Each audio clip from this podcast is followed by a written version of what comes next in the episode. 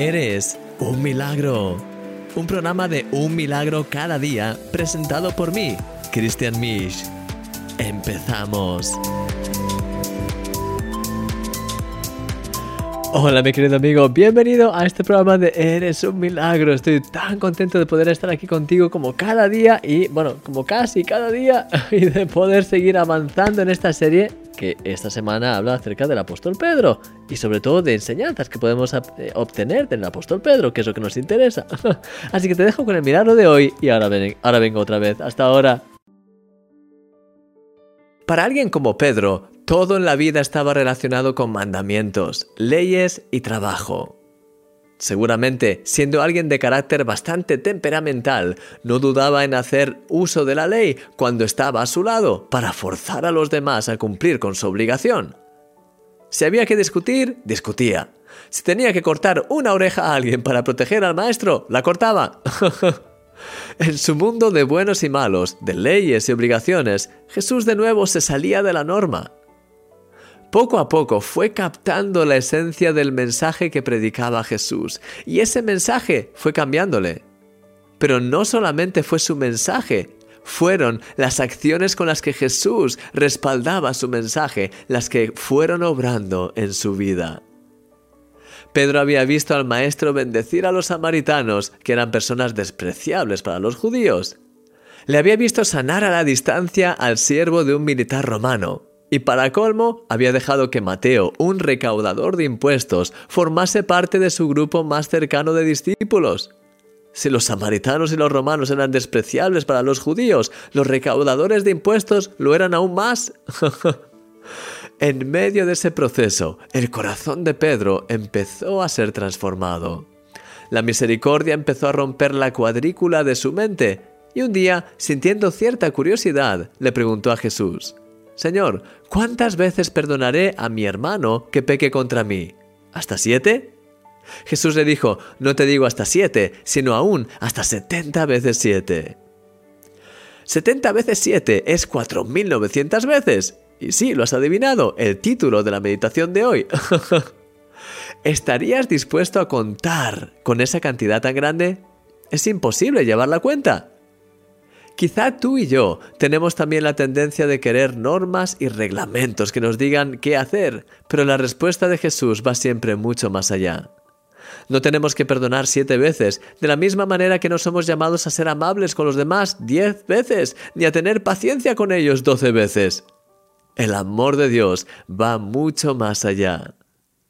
Querido amigo, Dios te llama a vivir una vida de amor sin medida, en la que estés tan lleno a rebosar de Dios y de su amor hacia los demás, que lo normal en ti sea siempre bendecir y amar, perdonar, ayudar, alentar, aun cuando humanamente no tenga sentido. Ese es el amor de Dios por nosotros que en este día ese amor de Dios sin reservas te inunde y que se manifieste hacia los demás en cada gesto, expresión y cosa que hagas en el día de hoy y siempre. Te invito a que ores conmigo en este programa dentro de un rato. Te veo ahora, eres un milagro y yo soy tu amigo Christian Misch.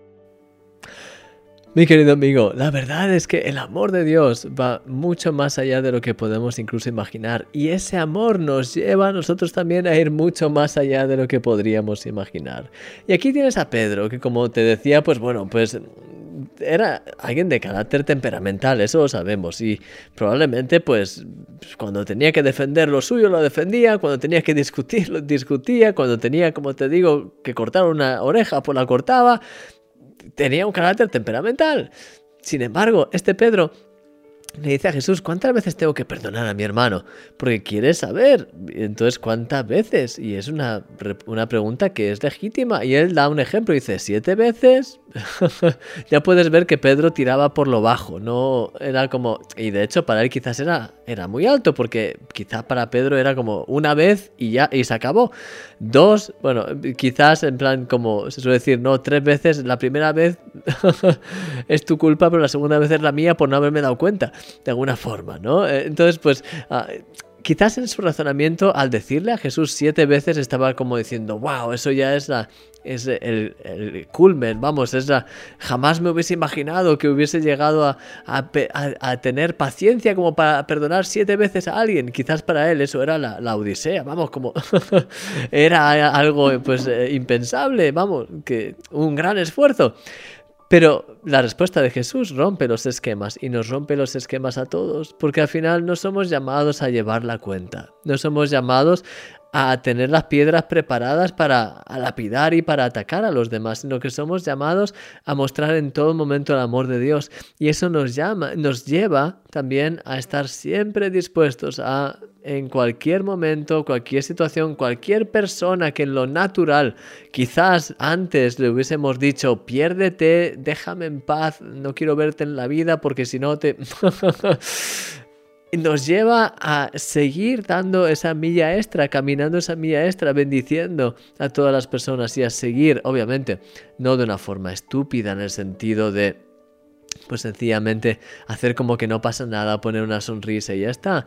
Hay una realidad detrás, pero hay un corazón que desea servir a Dios y bendecir a los demás y que da siempre oportunidades a los demás con sabiduría, no para que los demás vengan y se aprovechen de, una manera pues que parece que somos estúpidos, tampoco es la idea, pero sí el hecho de siempre estar dispuestos a ir esa milla extra, siempre estar en ese amor de Dios, de, dejar que realmente Dios use nuestra vida para bendecir a los demás, aun cuando no lo merezcan, porque nosotros tampoco lo merecíamos ni lo merecemos. Entonces, ese mismo amor que nos ha tocado, Dios quiere usarlo en nuestra vida para tocar a los demás, aun cuando no lo merecen. Y si tenemos que perdonarles siete veces, les perdonamos, pero si les tenemos que perdonar 70 veces, o 7000 o 4900 veces, como es el título de hoy, es lo que somos llamados a hacer, porque al final es un amor que no tiene medida, es un amor que no tiene ningún tipo de acritud, no tiene eh, eh, ningún tipo de,